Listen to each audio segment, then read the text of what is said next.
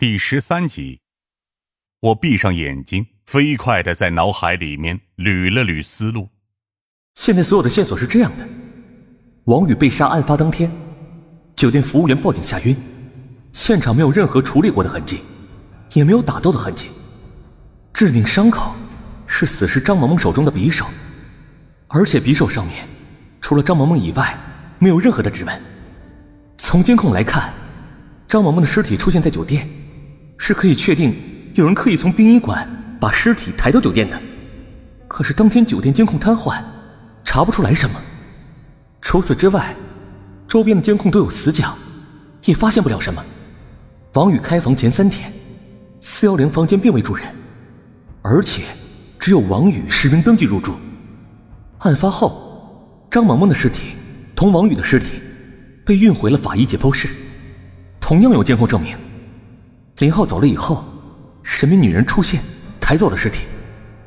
抛开张云飞和张萌萌毒杀案外，整个案子能做到这一切的，好像也只有林浩。至于那个神秘女人，最起码和林浩脱不了关系。可是林浩为什么要这么做呢？他和王宇又有什么仇恨？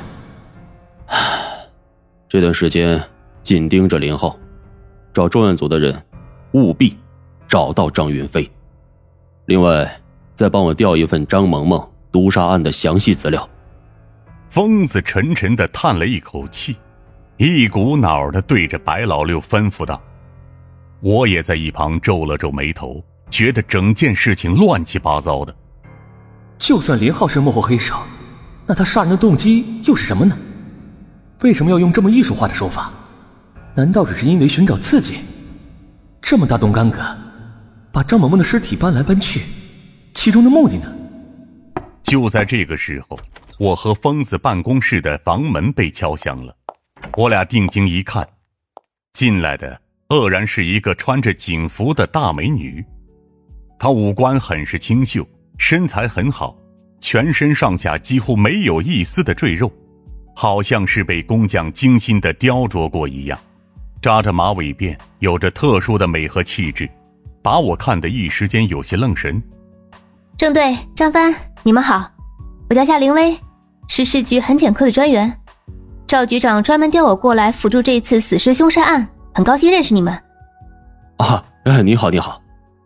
疯子瞬间就像换了一个人一样，之前的阴霾一扫而空，整个人瞬间一副舔狗的样子，弄得我一愣一愣的。我也简单的跟这个大美女打了个招呼。并约好了饭后一起开会。吃饭的时候，我还专门问疯子：“你这人怎么变脸比翻书还快啊？”结果这家伙跟我来了一句：“案子是案子，生活是生活嘛。”我一阵无语，毕竟这是局长调过来的专员，看来上头还是很重视这件事情，要不然也不会专门成立专案组了。饭后，我和疯子、白老六、夏灵薇四个人坐在会议室，重新把案情说了一遍，还带上了张萌萌毒杀案的卷宗。张萌萌的毒杀案判定是阴情毒杀，上面大概写着：张萌萌与省城一位地产大亨有地下恋情，被地产大亨的妻子发现后，张萌萌一怒之下毒杀了他全家。我和疯子自然是觉得这里面有蹊跷。如果张萌萌和省城地产大亨有恋情，那王宇算什么？幕后黑手为什么要借用张萌萌的手杀王宇呢？张萌萌的案子自然是疑点重重，肯定要翻案处理。不过这事儿可以先放一放，因为目前也没有什么进展。最终的结果就是，我和夏灵薇和疯子三个人。重新去酒店做痕迹勘查，白老六留下来监视林浩。到了酒店之后，酒店的工作人员都很配合我们的工作，再次把我和疯子、夏凌薇三个人带到了四幺零房间。啊！自从我们酒店出事以后，这个房间所有的东西都没有换过。好，麻烦你了。服务员和疯子简单的对话以后，就直接离开了。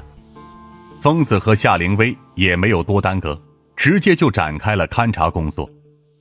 疯子一进入到工作状态，瞬间就像是变了个人一样，之前的那副舔狗样荡然无存。夏灵薇也是一样，很认真的观察着房间里面的蛛丝马迹。我则是呆呆的站在原地，观察着房间里面的情况。这是我第二次来四幺零房间，头一次我其实也察觉到了一些异样的感觉，但是怎么都说不出来。不过这一次，我那种说不出的异样感觉非常强烈。等等，刚刚服务员说这里的东西没有更换过，可是柜上的成人用品还在床头柜上，而且是这家酒店专用的。因为我刚刚看到了楼道门口的自推车上有，一模一样，上面还有印着这个酒店的 logo 和名字。